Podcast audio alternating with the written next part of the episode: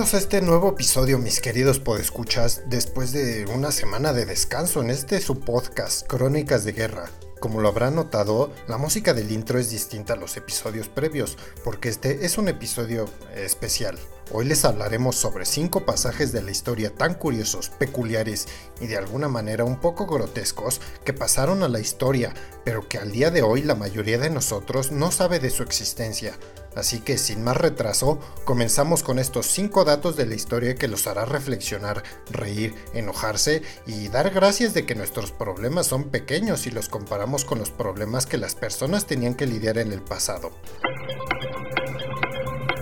Número 5. El último emperador de China terminó su vida como un jardinero. En la historia universal hay vidas excepcionalmente curiosas, por decirlo de alguna manera, que por distintas circunstancias, la mayoría ajenas a ellos, terminaron en el olvido y no se sabe mucho de ellas. Una de estas vidas es la del último emperador de China, el emperador Puyi. Este emperador nació con el nombre de Aishin Chiogo Puyi en la capital del imperio chino, en la ciudad de Pekín, en febrero del año 1906, y era sobrino del emperador de aquel entonces de nombre Quan Shi. No obstante, Quan Shi no era el que gobernaba su imperio, pues este estaba bajo una especie de arresto domiciliario al cual lo había sujeto su tía, la emperatriz viuda Su Shi.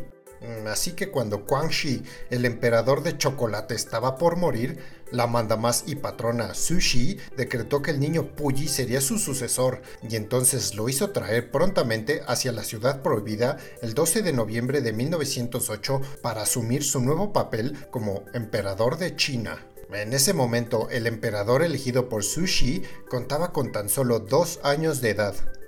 Y según cuenta la leyenda, Puyi, con la cara batida con moquitos, vio a la emperatriz viuda Sushi y se puso a llorar, pues le tenía miedo. Finalmente era solo un crío, y a lo mejor su tía tenía cara de pocos amigos. Luego de la gran ceremonia de entronización, comenzaron a llamarlo Su Majestad, el Emperador. Así que en diciembre de 1908, oficialmente Puyi se convirtió en el duodécimo emperador de la dinastía Shin. Este chamaco fue el emperador que asumió semejante poder a más temprana edad. Puyi era descendiente de las tribus manchúes que en 1644 vencieron a la dinastía de los Ming, esos de los jarrones carísimos, y anexaron posteriormente para su imperio el Tíbet, Xinjiang y Mongolia.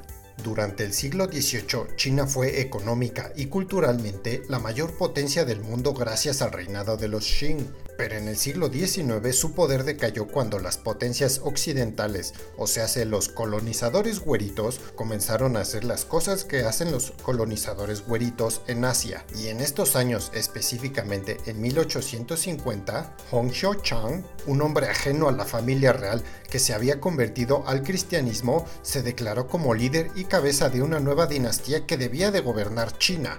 A esta nueva dinastía la llamó el Reino Celestial de Taiping y entonces marchó contra la dinastía de los Qing sumando adeptos a su paso y así dio comienzo a una guerra civil que duró 14 largos años y tuvo más de 20 millones de muertos en todo el territorio chino.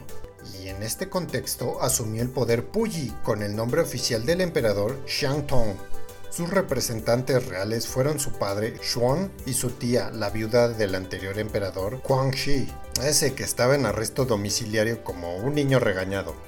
Y mientras Puyi gozaba de privilegios excepcionales dentro del palacio, por fuera de este se comenzó a gestar otra revolución que prometía unificar a toda China bajo la igualdad, fue en 1911 cuando estalló la revolución de Xinhai, que provocó que la viuda de Guangxi firmara la abdicación del emperador el 12 de febrero de 1912 para salvar así la vida de su sobrino. Puyi contaba en ese entonces con tan solo 6 años de edad.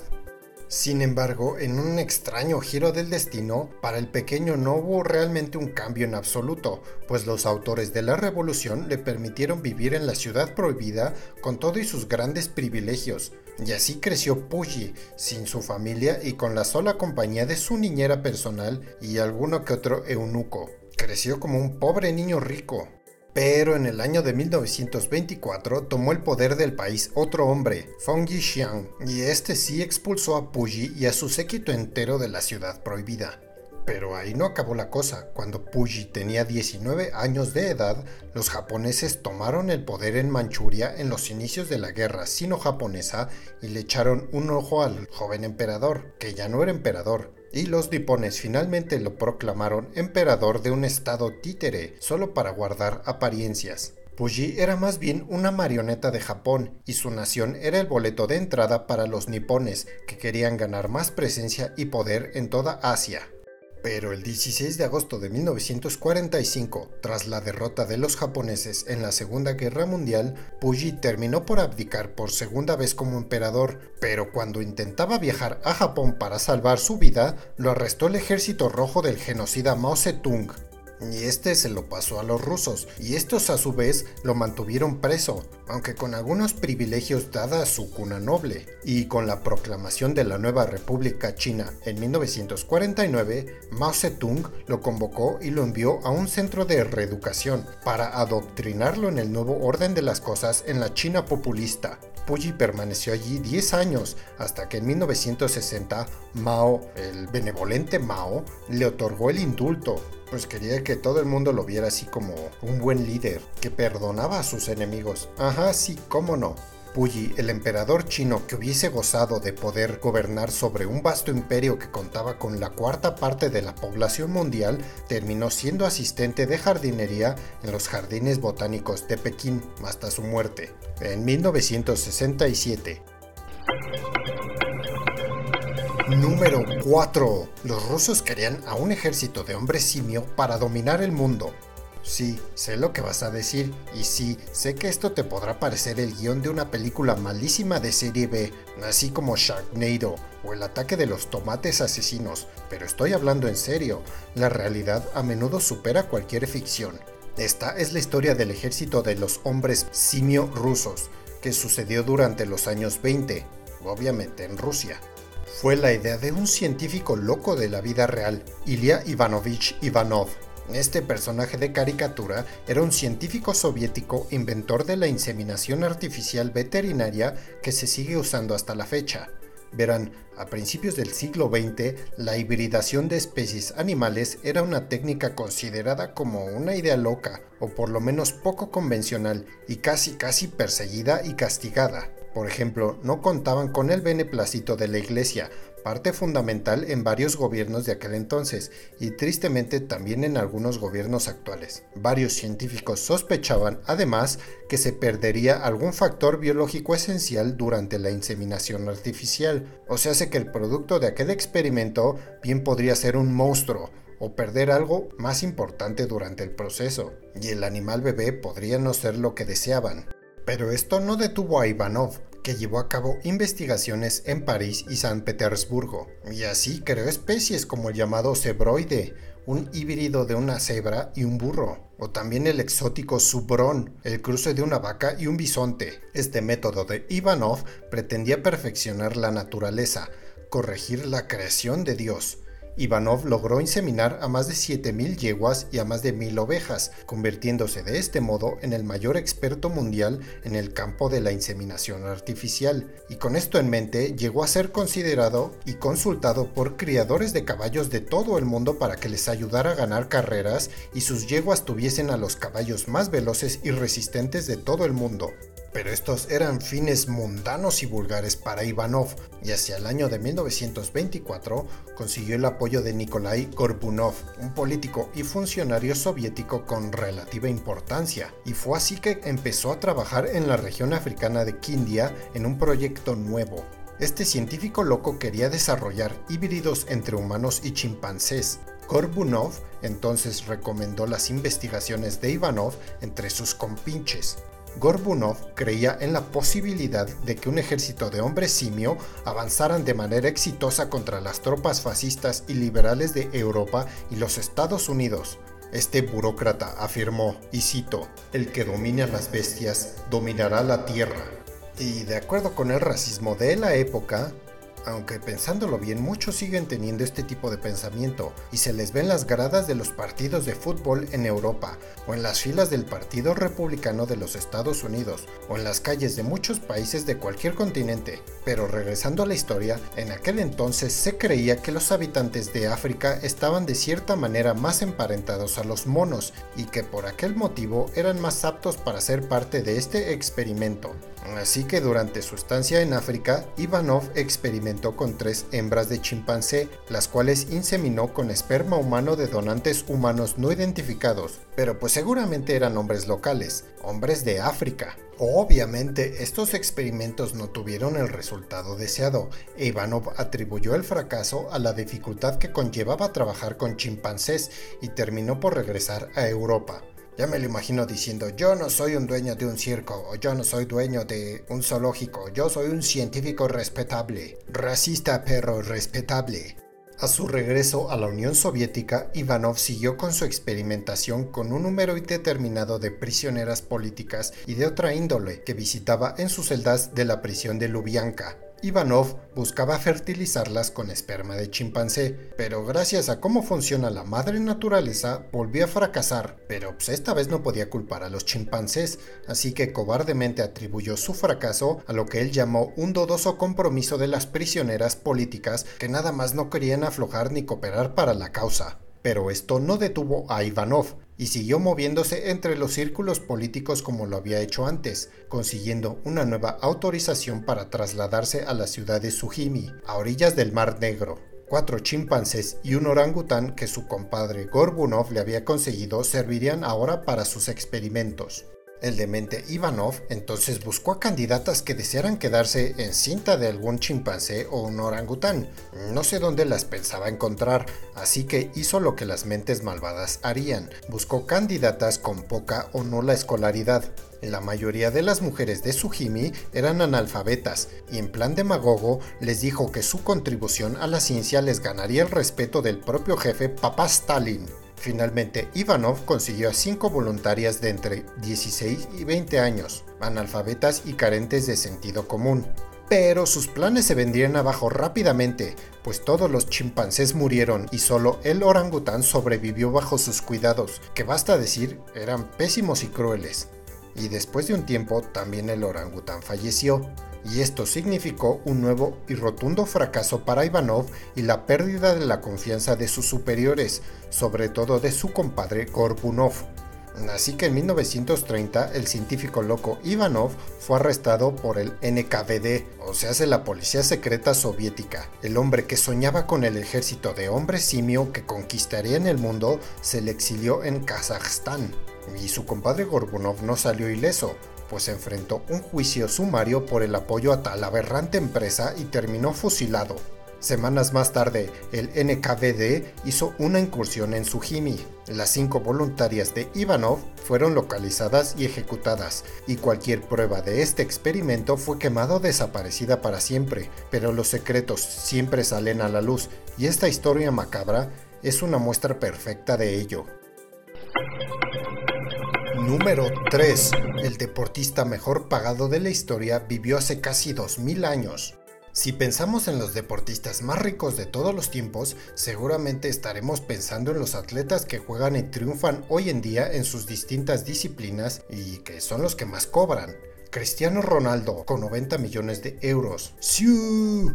Es hoy en día el deportista con la nómina más alta, seguido del rey LeBron James, con 86.2 millones de euros. Abro paréntesis, este comentario es mío y solamente mío. LeBron jamás superará a Jordan. Ni siquiera su versión de Space Jam es tan buena como la original. Cierro paréntesis. Y la pulga Leo Messi con un contrato de 80 millones de euros. Pero ninguno de estos héroes del deporte puede compararse con el atleta que más ha ganado en la historia, uno que vivió hace casi 2000 años, un atleta que se ganaba la vida arriesgando el pellejo constantemente, un auriga romano llamado Gaius Apuleius Diocles, a quien le pagaron más de 12 mil millones de euros en toda su vida. Así es, 12 mil millones de euros. Hay de forma sencilla, papá. ¿Quién es Cristiano Ronaldo? ¿Quién es Leo Messi? ¿Quién es LeBron James? Solo hay un rey, Gaius Apuleius Diocles.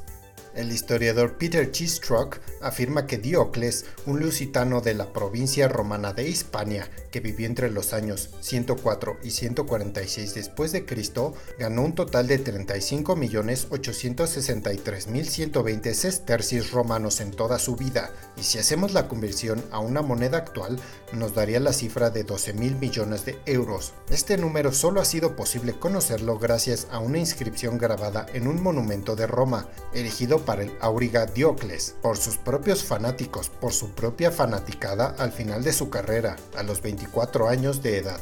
Gaius Apuleius Diocles se retiró temprano para gozar de la vida, vive rápido y retírate pronto.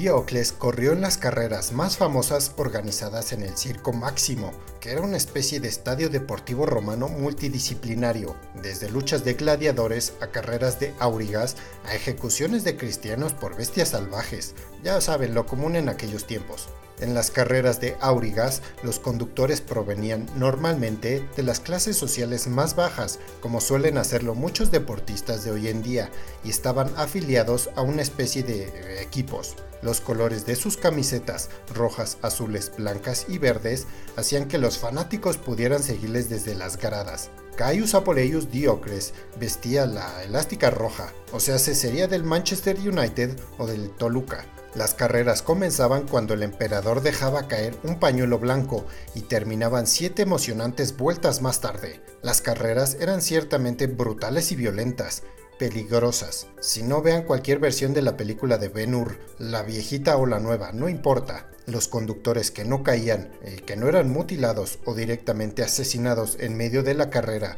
y terminaban entre los tres primeros, se llevaban parte del gran premio a casa y como el famoso Auriga que era, según afirman los textos antiguos, Diocles era conocido por ser un experto en las vueltas finales, o sea, se le metía punch en el momento crítico. Su vestimenta consistía en un casco de cuero, un protector para el pecho, espinilleras y una especie de jersey rojo y por supuesto un látigo para golpear a sus caballos en caso de necesitar acelerar o también podía ser usado contra un rival. También llevaba un arma blanca para utilizarla contra sus oponentes, en caso de que estos se pusieran algo rudos o si se enredaba con las riendas en alguna caída. De las 4.257 carreras en las que compitió, salió victorioso en 1462 y quedó segundo en 1438, un récord que nadie jamás pudo batir. Número 2. Los campos de concentración en los Estados Unidos. Si uno escucha la macabra frase campos de concentración, es casi inevitable pensar en el nazismo y el genocidio del pueblo judío. Sin embargo, los campos de concentración también existieron en los países aliados durante la Segunda Guerra Mundial. Es un hecho, es parte de esa historia que no suele contarse porque a los aliados se les suele ver como los héroes, cuando fueron también muchas veces villanos terribles. En este caso hablaremos de los campos de concentración en suelo estadounidense. Luego del ataque de Pearl Harbor, el presidente Franklin Delano Roosevelt aprobó la Orden Ejecutiva 9066, casi casi igualito como cuando Palpatine mandó asesinar a todos los Jedi con la Orden 66. El decreto obligaba a evacuar a más de 120.000 japoneses residentes en los Estados Unidos y, según sus propias palabras, realojarlos. ¿Realojarlos? ¿Dónde? Si la mayoría de ellos ya eran ciudadanos estadounidenses, estaban en su patria, pero eso poco importó. Todos ellos fueron realojados en campos de concentración ubicados en la zona occidental del país y en Arkansas, los campos de concentración de los Estados Unidos de América.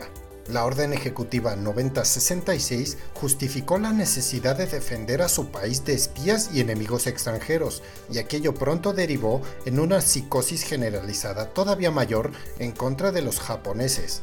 La orden afectó tanto a los japoneses como a los ciudadanos estadounidenses de ascendencia nipona, o sea, los que ya habían nacido en suelo estadounidense pero sus papás pues eran japoneses.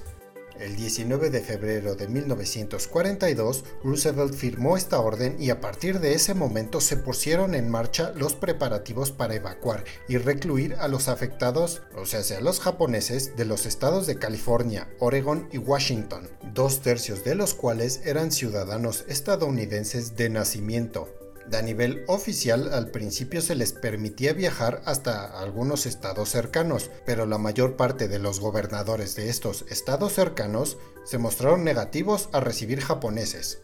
Si vienen aquí, verán a un japo colgado de cada pino, afirmó de esta manera el gobernador de Wyoming de aquel entonces.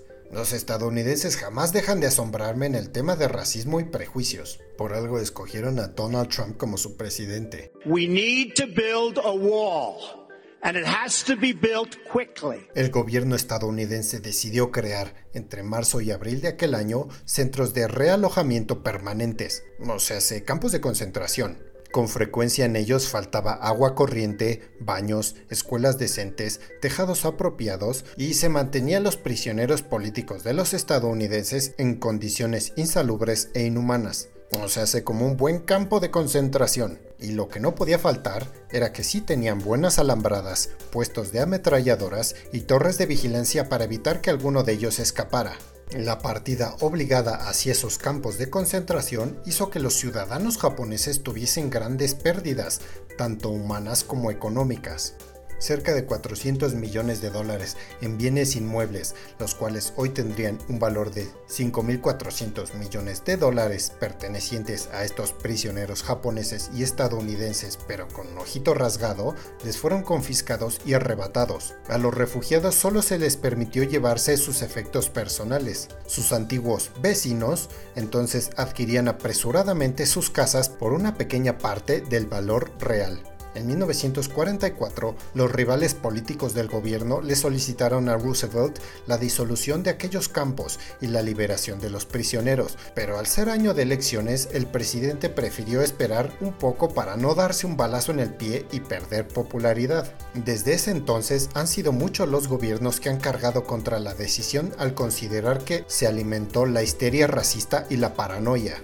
En palabras de la Japanese American Citizens League, aquellos prisioneros nunca fueron acusados y mucho menos condenados por espionaje contra el país, pero sin embargo, sin un juicio, se les condenó a permanecer y morir en esos campos de concentración, atacados, detenidos y encarcelados durante años solo por tener la cara del enemigo.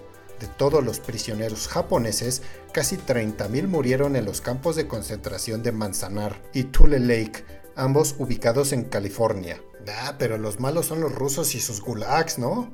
Mendigos estadounidenses. Número 1. El año en que los parisinos se alimentaron con animales de zoológico. Los ciudadanos de la romántica ciudad de París vivieron una dura época de hambruna a finales del siglo XIX bueno, las hambrunas en París han sido muy comunes durante muchos siglos. Solo hay que recordar lo que dijo la infame María Antonieta sobre los pasteles y el pueblo. Pero en este caso específico, la hambruna que surgió en aquella ciudad fue especialmente dura para aquella generación de hombres y mujeres, y para contrarrestarla, los parisinos se alimentaron entonces con animales de zoológico. Así es, animales de zoológico. Es como si fueras demandado al zoológico de Chapultepec. ¿Qué va a querer, güerito? Pues deme medio kilo de oreja de elefante y tres cuartos de kilo de pata de oso polar, por favor. Esta historia sucedió entre los años de 1870 y 1871. Luego de la sangrienta guerra entre Prusia y Francia, el emperador Napoleón III cayó derrotado en la batalla de Sedan. En ese momento en París se produjo un levantamiento popular que exigía la abdicación del emperador y el regreso a la democracia que había traído la Revolución Francesa que estalló en 1789. Esta llamémosle nueva revolución terminó con la proclamación de la Tercera República Francesa por parte de la oposición al emperador. Por diferentes detalles históricos que no tocaremos el día de hoy, en 1870 y durante cinco meses la ciudad de París estuvo aislada del mundo y sus ciudadanos estuvieron sin recibir ningún tipo de abastecimiento de ninguna ciudad francesa. Y ya no hablamos de alguna otra ciudad de algún otro país. Pronto los alimentos empezaron a faltar y los parisinos se desesperaron, así que para cuando se acabaron los insumos de primera necesidad, estos tomaron drásticas medidas. Los primeros animales que sirvieron como alimento fueron los caballos, los burros y las mulas. La carne de caballo desde hacía mucho tiempo era el alimento de las clases más pobres y marginales de París y de hecho de cualquier otra nación, pero en 1870 se convirtió en un artículo de lujo por la situación de hambruna y escasez. Tanto es así que mientras París estuvo aislada, se sacrificaron cerca de 65.000 caballos para alimentar a las masas. Cabe destacar que por ser ahora la carne de caballo, burro o mula todo un lujo, las clases pobres no tenían acceso a ella, sino solo los más pudientes. Fue así que entonces los perros, gatos, ratas y palomas pasaron a formar parte del menú de los ciudadanos de más bajos recursos. Un gato tenía el valor de 20 francos, un cuervo costaba 5 francos y una rata 3 francos. Muy mala época para tener mascotas o muy buena, dependiendo de la brújula moral con la que te condujeras. tienes que probar. No preguntes de qué carne es. Huxley, ¿qué quieres decir? ¿Has visto reses por aquí, detective? ¿De qué es esta carne? Esta carne es de rata. ¿Ratas? ¿Es rata hamburguesa? Es la mejor hamburguesa que he probado en siglos. Gracias, señor. De todas formas, el hambre y el frío se cobraron la vida de más de 42.000 ciudadanos parisinos. Para ponerlo en perspectiva, es más o menos la misma cantidad de vidas humanas que se cobró el COVID-19 durante el 2020 en toda Francia. Sin embargo, la solución a esta hambruna generalizada en París aún estaba muy lejos en el horizonte. Cuando ya no quedaban equinos y animales callejeros o mascotas que comer, los zoológicos de la ciudad se convirtieron en los proveedores de la comida y la carne. Estos mismos zoológicos vendían sus animales a los carniceros, para que estos pusieran a sus cuchillos a trabajar y sacaran diversos cortes de las bestias para después venderlas al hambriento pópulo. Tanto es así que las atracciones principales del zoológico Jardin de Plantes se vendieron para alimento. Estamos hablando de Castor y Pollux, dos elefantes africanos que paseaban a los visitantes en sus lomos. Y supongo que con tan tremenda carne satisfacieron el hambre de miles de parisinos cuyas tripas rugían como bestias salvajes. Debido a la duración del asedio prusiano sobre París, pocos animales de zoológicos se salvaron de los cuchillos de los carniceros. Los monos y demás primates no se convirtieron en comida, por su evidente parecido con la raza humana. Muy payasos esos parecinos. Ay, no me voy a comer esa baguette de mono porque me recuerda a mi tía Leonor. Los tigres, leones y demás grandes felinos, junto con los hipopótamos, salieron con suerte, pues algunos dueños y operadores de zoológicos todavía tenían algo de ética y finalmente les pusieron un precio muy elevado y solo así lograron salvar sus vidas. Sin embargo, el hambre no fue una excusa para que las clases pudientes y los ricos y millonarios de aquel entonces, ajenos al sufrimiento de los pobres, no siguieran con sus vidas de lujo y hedonismo. Aún en la actualidad se conservan algunas cartas de menú de grandes restaurantes parisinos de 1870. Para la Navidad de aquel año, en el famoso y exclusivo restaurante Voisin, el chef Alexander Coron ofrecía un menú jamás antes visto. Ahí les va nada más para que se les antoje. Como entrada, cabeza de burro estofada, consomé de elefante, pierna de lobo con salsa, croquetas de camello frito y como plato principal, chuletas de oso en salsa de pimienta, terrina de antílope con trufas o gato con flancos de rata. Cerca del final del asedio, la carne de rata se convirtió también en un lujo debido a que las clases más pudientes consumían ahora paté de rata. Hasta que a finales de enero de 1871 el gobierno establecido en París firmó la capitulación, terminando con el aislamiento parisino. Y así la gente dejó de comer rata, perro, gato o animales de zoológico. Y así terminamos con este episodio con los 5 datos históricos que no conocías. Nos estaremos viendo la próxima semana en este tu podcast, Crónicas de Guerra. Y como anuncio para todos nuestros podescuchas a los que les gusta la literatura, he publicado tres libros y están disponibles en Amazon, tanto en versión digital como en versión impresa. El primero es la saga de Ares, La Furia del Olimpo, el segundo es la saga de Ares, La Caída de los Dioses, y el tercero es Los Dioses Destructores, La Última Guerra. Si te gusta la literatura fantástica, histórica y eres fan de Game of Thrones, seguramente te gustarán estos libros. Así que búscalos en Amazon, descárgalos o cómpralos en físico, ayúdame con una reseña y comparte. Yo soy José Jorge Primos, el vikingo mexicano. Hasta la próxima.